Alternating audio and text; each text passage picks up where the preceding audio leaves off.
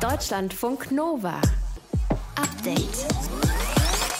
Mit Ralf Günther. Unsere Klimaschutzziele sind ganz klar, festgelegt auch beim Pariser Abkommen von 2015. Allerdings ohne Corona wären Deutschlands Ziele vergangenes Jahr mal wieder verfehlt worden. Die Politik, die nimmt das Thema zwar mit in den Wahlkampf, das merken wir alle momentan, aber was sagen eigentlich die Bürgerinnen und Bürger? Was wünschen sie sich? Mit welchen Klimaschutzmaßnahmen können sie gut leben? Was ist mit so emotional diskutierten Themen wie das Tempolimit?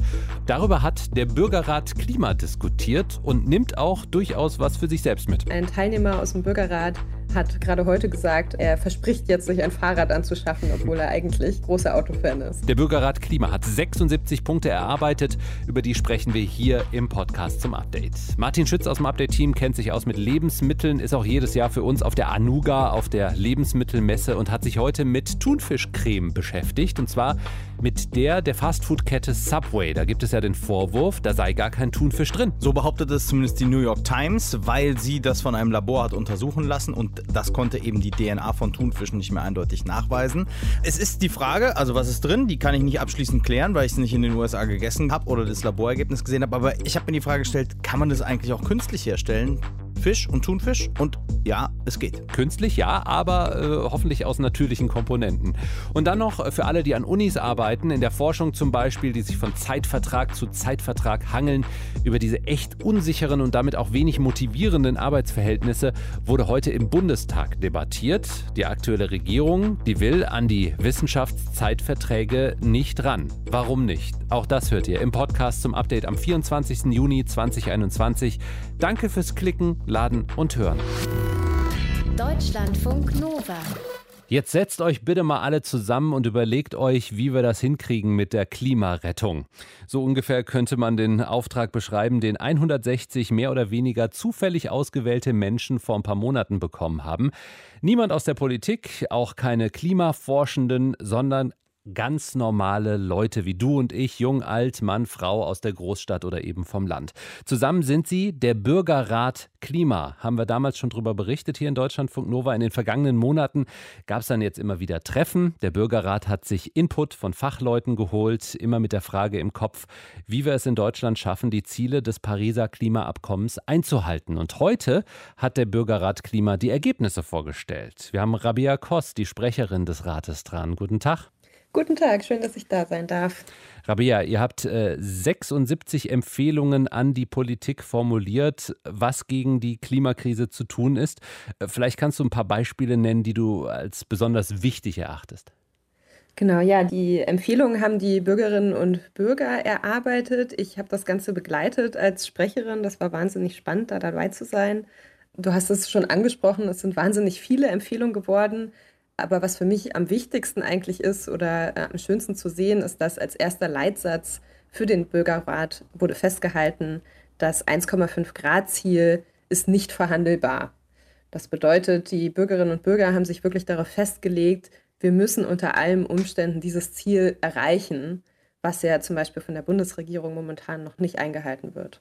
Unter allen Umständen heißt, also was äh, steht da jetzt alles drin in diesem Paper?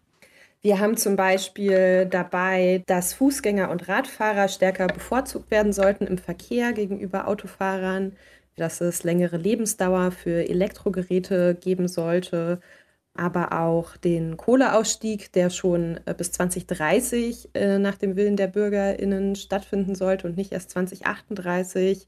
Es geht viel um Verschwendung von Nahrungsmitteln, was eingeschränkt werden soll. Der Verbrennungsmotor sollte bis 2027 möglichst von den Straßen verschwinden. Genau, und so gab es verschiedenste Empfehlungen aus den Bereichen Energie, Ernährung, Mobilität und Gebäude und Wärme. Gib uns doch mal einen Einblick äh, in die vergangenen Monate. Wie liefen die Diskussionen und die Entscheidungsprozesse ab? Ich stelle mir das ziemlich schwer vor, mit 160 äh, ganz verschiedenen Menschen sich abzustimmen. Ja, es ist wahnsinnig spannend, das mitzuverfolgen, da es ja wirklich 160 Menschen aus völlig unterschiedlichen Gegenden, unterschiedliche Altersstufen, also ist ja wirklich alles dabei, quasi ein Mini-Deutschland. Und da wird viel diskutiert, wie man sich das auch zu Hause in der Familie vorstellen kann. Manchmal ist man einer Meinung, manchmal ist man gar nicht einer Meinung. Man versucht Kompromisse zu finden, manchmal findet man sie, manchmal nicht. Aber schlussendlich sind eben erstaunlich viele Empfehlungen. Es wurden ja nur jetzt die Empfehlungen aufgenommen, die auch wirklich eine Mehrheit bekommen haben im, im Plenum vom Bürgerrat. Es wurden eben erstaunlich viele angenommen. Das heißt, man konnte sich doch ganz schön einigen und es ist eigentlich, ja, es ist, ist schön zu sehen, dass da ein großes Bewusstsein herrscht für, für Klimaschutz. Aber viele haben natürlich auch ihre Meinung im Laufe des Prozesses erst dahingehend geändert. Okay, ich kann mir vorstellen, äh, Deutschland als Autonation, da wurde äh, ganz bestimmt auch viel über Autos, über Parkplätze diskutiert und du sagst, am Ende ist dabei rausgekommen, Fußgänger und Fahrradfahrer sollen in den Vordergrund treten. War das eine harsche Diskussion in unserem Autoland? Ja, äh, im, im, äh, hast du recht, im Bereich Verkehr gab es, glaube ich, auf jeden Fall die meisten Diskussionen und mhm. auch die meisten Empfehlungen, wo es nicht so ganz klar war, wie es abgestimmt wird. Zum Beispiel ging es auch um ein Tempolimit. Das wurde auch tatsächlich empfohlen, ähm, 120 auf der Autobahn, 30 in der Innenstadt. Allerdings nur mit, ich glaube, es sind 58 Prozent schlussendlich. Das heißt, da gab es schon auch viele Leute, die gesagt haben, nee, darauf wollen wir eigentlich nicht verzichten genauso wie die City Maut. Die wurde tatsächlich abgelehnt. Das wurde nicht beschlossen vom Bürgerrat. Also da gab es schon große Unterschiede, aber zum Beispiel ähm, Adnan, ein Teilnehmer aus dem Bürgerrat, ähm, hat gerade heute gesagt, er, er verspricht jetzt, sich ein Fahrrad anzuschaffen, obwohl er eigentlich großer Autofan ist. Diese Empfehlungen, die wollte er jetzt im Herbst der nächsten Bundesregierung übergeben. Das sind eben jetzt aber auch nur Empfehlungen von Bürgerinnen und Bürgern und äh, keine offiziellen Kommissionsentscheidungen. Äh, glaubst du, die nächste Regierung wird auf euch, auf die Empfehlungen der 160 hören? Ja, das ist die, die Frage der Fragen. Wir haben viel jetzt schon mit der Politik gesprochen und wir hatten auch die klimapolitischen SprecherInnen der Fraktion zu Gast im Bürgerrat. Die haben diskutiert mit den Bürgern. Sie haben jetzt alle auch die Empfehlungen bereits bekommen und gesagt, sie werden sie sich anschauen. Und jetzt werden wir eben sehen, was noch im Wahlkampf passiert. Ich meine, es müssen einfach alle Parteien sich jetzt in Sachen Klimawandel äußern. Da kommen wir nicht mehr drum herum. Insofern ist der Bürgerrat als Hilfestellung gedacht, wirklich der Politik zu zeigen, das ist das, was die Bürgerinnen und Bürger im Land wollen. Ihr seid wohl daran getan, beraten, tatsächlich dem auch zu folgen. Also es würde nur Sinn machen, da auf den Bürgerrat Klima zu hören. Die Empfehlungen des Bürgerrats Klima sind da. Es sind 76 geworden, die an die Politik formuliert wurden und übergeben werden. Und wir haben darüber gesprochen mit der Sprecherin des Rates, Rabia Kos. Ich danke dir sehr. Danke dir. Deutschlandfunk Nova. Update. Wie ist das so, wenn man mittendrin ist in einer Partei, die in Teilen vom Verfassungsschutz beobachtet wird, die immer und immer wieder mit rassistischen, gegen Minderheiten hetzenden Parolen auffällt? Die AfD. Zwei ehemalige AfD-Mitglieder legen momentan offen, wie das so ist. Zum Beispiel bei der JA, der jungen Alternative. Es geht um Chatprotokolle voller Rassismus, Gewaltfantasien, Hass auf Homosexuelle. Und all das liegt dem ARD-Magazin Kontraste vor. Dort hat unter anderem Cosima Gill die Chatverläufe gesichert. Cosima, was hast du da gelesen und von wem? Ja, in den Chat stehen Aussagen, die man eigentlich gar nicht wiederholen möchte. Aber um da einen Einblick auch in die Verrohung der Sprache zu gewähren, mache ich das natürlich an dieser Stelle trotzdem. Es gibt zum Beispiel Aussagen wie, das einzige Ticket, das sich einem Flüchtling geben würde, wäre ein Express-Ticket nach Auschwitz-Birkenau. Oder es gab die Forderung, das ganze Merkel-Kabinett solle hingerichtet werden. Du hast es eben gesagt, es gab auch viele Äußerungen oder Beleidigungen über Homosexuelle und auch über Minderheiten. Also es war wirklich ein harter Ton. Und du hast gefragt, von wem? Das sind Chats, unter anderem auch von AfD-Mitgliedern, die da mitschreiben oder auch von Sympathisanten, von Menschen, die an Stammtischen teilnehmen. Und wir haben uns Chats angeguckt von 2016 bis heute. Und das sind Nachrichten, die ganz sicher nicht nach draußen kommen sollten. Wie habt ihr die Echtheit dieser Chatprotokolle überprüft? Naja, wir hatten Einblick in komplette Chatverläufe und konnten so einen Überblick gewinnen. Außerdem konnten wir einzelne Screenshots, wenn wir die bekommen haben, einen zeitlichen Kontext einordnen oder eben dann auch in die AfD-Entwicklung oder eben die regionalen Entwicklungen. Und dann waren ja auch immer noch die echten Namen oder Usernamen in den Chats und die jeweiligen Nummern. Und hinzu kommt, dass die Chatverläufe auch zum Teil so umfangreich waren, dass man sich die nur sehr schwer ausdenken könnte. Hm. Die Informationen, die stammen ja von zwei ehemaligen AfD-Mitgliedern, die nach dem Ausscheiden aus der Partei auch ein Buch äh, darüber geschrieben haben. Was äh, sind das für zwei Männer? Äh, das sind zwei junge Männer. Sie heißen Nikolai Budagi und Alexander Leschek und beide sind sehr, sehr früh in die junge Alternative beziehungsweise auch in die AfD. Die junge Alternative ist ja die Jugendorganisation der AfD eingetreten. Alexander Leschek war damals nämlich 16 Jahre alt und Nikolai Budagi 21. Und äh, Sie haben beschrieben, dass Sie am Anfang mit relativ viel Enthusiasmus eingetreten sind und dann über die Zeit gemerkt haben, wie sich die Partei und auch die junge ähm, Organisation entwickelt haben, nämlich gar nicht in die Richtung, in die sie wollten. Sie haben aber selber viel Verantwortung übernommen. Budagi war zum Beispiel stellvertretender Bundesvorsitzender der jungen Alternative oder war auch im Vorstand des AfD-Bezirks Düsseldorf. Und auch Alexander Leschik war im Bundesvorstand der jungen Alternative und hat sich selber auch so ein bisschen als Strippenzieher in NRW gesehen für die AfD. Und zuletzt war er sogar nach eigener Aussage auch noch äh, in der Arbeitsgruppe Verfassungsschutz vom Bundesvorstand und er ist auch erst im Frühling 2021 aus der AfD ausgestiegen. Sie haben euch gesagt, dass Sie auspacken wollen. Was sagen die denn, diese beiden ehemaligen Mitglieder, was ihre Motivation dafür jetzt ist? Das ist so eine Motivation, die ist zweierlei, kann man sagen. Die Motivation, die Sie schildern, ist auf der einen Seite aufzudecken, wie radikal der Ton in der AfD und auch in der Jugendorganisation zum Teil war. Und das wollten Sie eben auch zum Teil einfach öffentlich machen. Sie waren aber auch immer wieder selber Teil und sind in so eine Hassspirale geraten. Einer von ihnen hat zum Beispiel bei Facebook auch die NS-Parole gepostet, Deutschland erwache. Das war ja aus der NS-Zeit, das hat er zwar nach kurzer Zeit wieder offline genommen, aber auch Sie waren ja Teil von dieser Hassspirale, das muss man sagen. Sie haben das über Jahre beobachtet, diese Radikalisierung. Sie haben uns viele Vorfälle auf Veranstaltungen geschildert oder eben auch in diesen Chatprotokollen und sagen, Sie konnten intern irgendwann nichts mehr dagegen machen. Das haben Sie so geschildert und wollten deswegen jetzt aufklären. Die andere Motivation ist aber auch, so einen ganz persönlichen Schlussstrich zu ziehen, weil vorher hatten Sie Jobs zum Teil im AfD-Umfeld war es dann relativ einfach, irgendwie an einen Job zu kommen, zum Beispiel im Landtag. Und das haben sie natürlich jetzt auch mit dem Austritt verloren. Und jetzt müssen sie sich neu orientieren. Und so eine klare Distanzierung hilft dann sicherlich auch bei der Neuorientierung. Aber du sagst ja auch, Sie waren selber Teil, auch Teil dieser Hassspirale, wie du sie nennst. Sind Sie denn glaubwürdig, deine Einschätzung? Weil die beiden sind doch sehr lange auch in der Partei, in der AfD gewesen. Na, man muss auf jeden Fall sagen, wenn man sich die Partei auch anschaut, dass sie sich ja schon sehr lange in eine Richtung bewegt. Und die beiden sind erst 2020 bzw. 2021 aus der AfD ausgestiegen.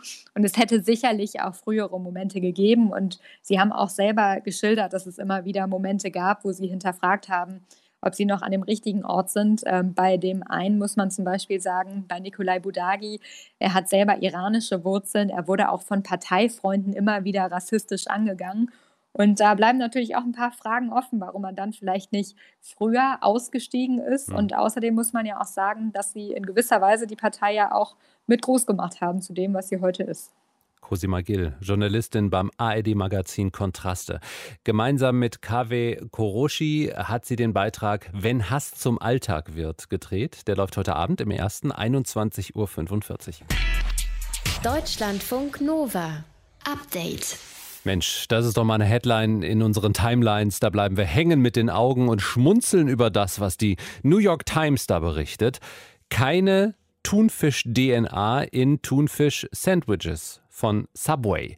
Äh, die Thunfischcreme dieser Fastfood-Kette wurde im Labor durchgetestet und das Ergebnis soll sein, das, was da drin ist, hat nichts mit Tonno zu tun. Also zumindest schreibt die New York Times darüber.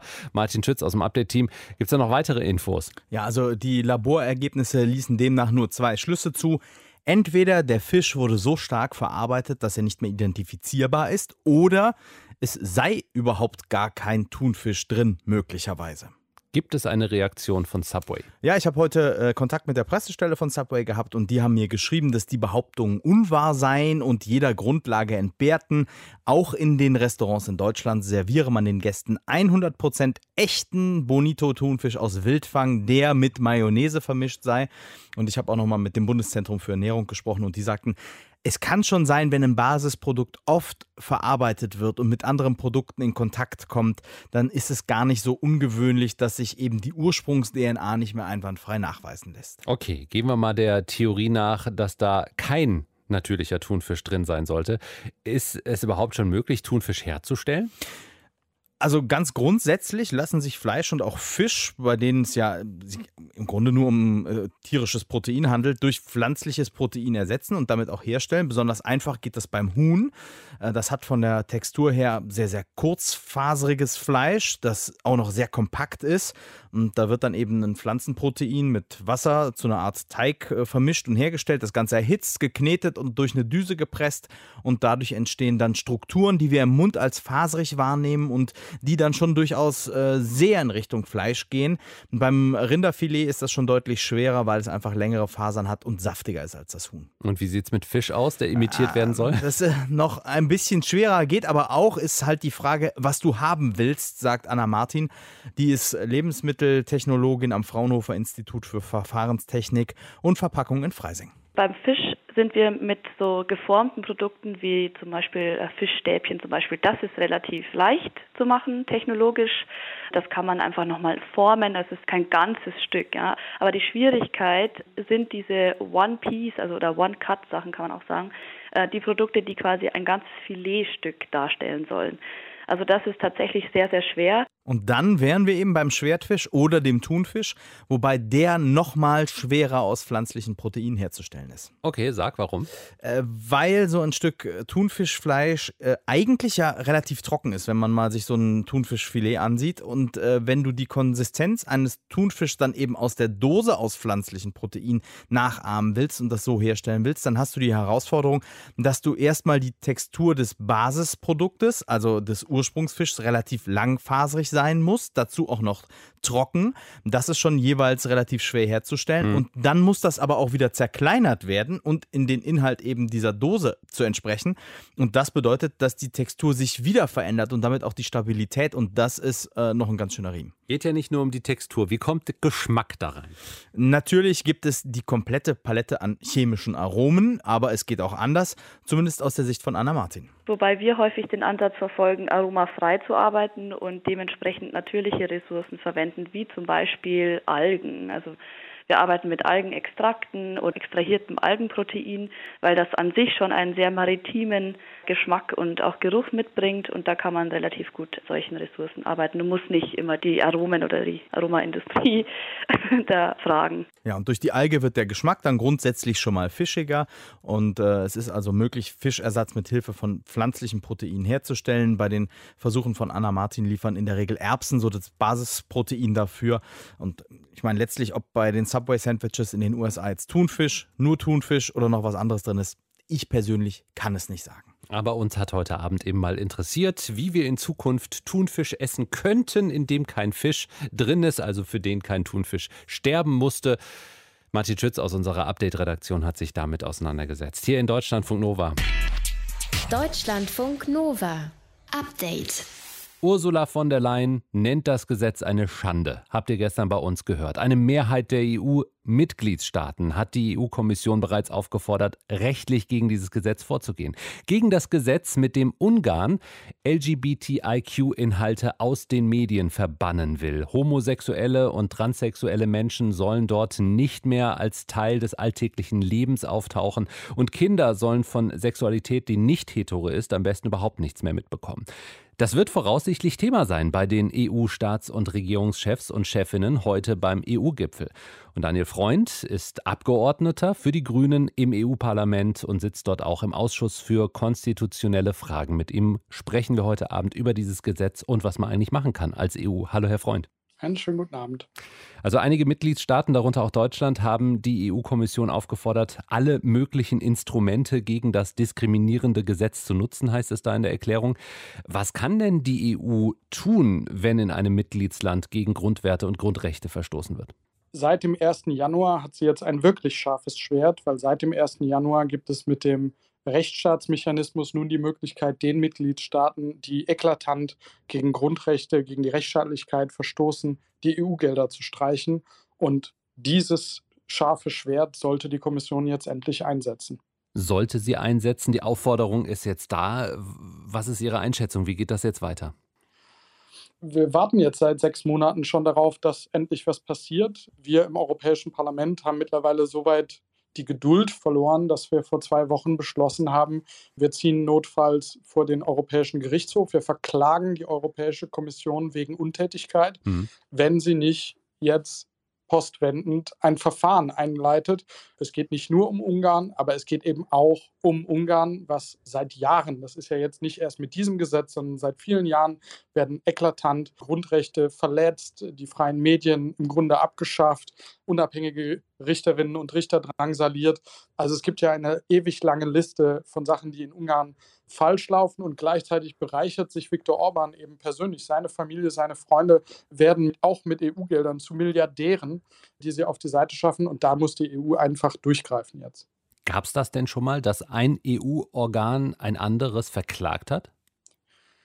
Das gab es schon, aber es ist nicht besonders häufig. Also das letzte Mal, dass wir die Europäische Kommission wegen Untätigkeit verklagt haben, war in den 80er Jahren. Also es ist eine ganze Zeit schon her. Okay, jetzt diese gemeinsame Erklärung äh, der Mitgliedstaaten, sind ja nicht alle dabei, aber dass sich jetzt so viele zusammengetan haben, um eben die EU-Kommission anzuprangern und zu sagen, ihr müsst reagieren, das ist ja auch neu. Äh, wird da jetzt etwas Außergewöhnliches passieren von Seiten der EU-Kommission? Meinen Sie, sie wird jetzt aktiv werden und es kommt nicht zu dieser Klage?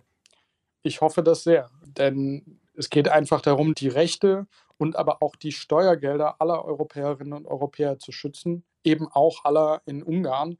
Und da muss die Kommission jetzt aktiv werden. Man muss sagen, bisher haben die Mitgliedstaaten da keine besonders rühmliche Rolle gespielt. Es läuft seit vier Jahren jetzt ein Artikel 7-Verfahren, also ein Grundrechte-Verletzungsverfahren gegen Ungarn.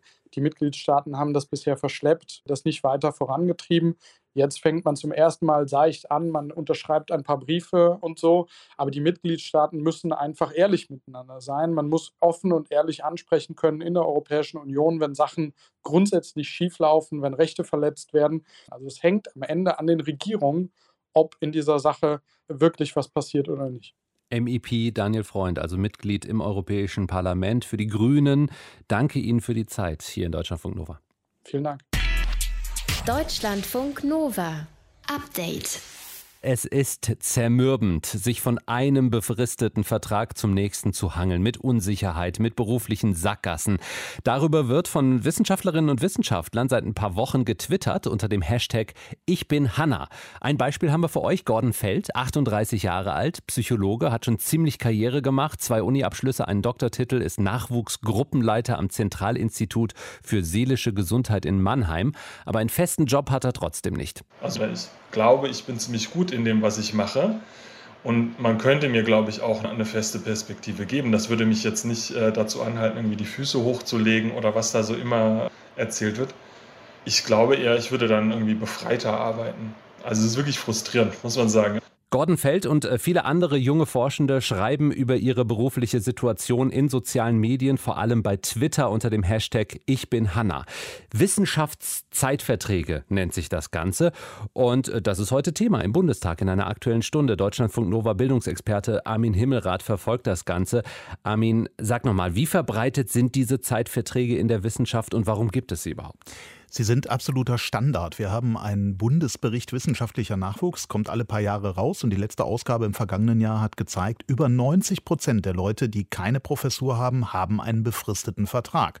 Und das kann gehen von wenigen Wochen tatsächlich als Untergrenze bis hin zu ein paar Jahren, aber eben immer so, dass man nicht wirklich planen kann. Erst recht nicht, wenn ich jetzt zum Beispiel eine Familie gründen will oder vielleicht eine Partnerin oder einen Partner habe, die dann auch in der Nähe irgendwie arbeiten will. Und gerade in der Wissenschaft kann es ja sein, dass ich dann eben plötzlich quer durch die halbe Republik springen muss. Die Wissenschaft selber begründet das damit, dass sie sagt, na ja, es sind so viele kleinschrittige Qualifikationen, also zum Beispiel eine Doktorarbeit, dann eine Postdoc-Stelle, ne, ein Forschungsprojekt, wo man eine Zeit mitarbeitet. Da kann man eben nicht länger garantieren, dass es diesen Job gibt. Und deshalb sagen sie, das ist in dieser sogenannten Qualifikationsphase normal.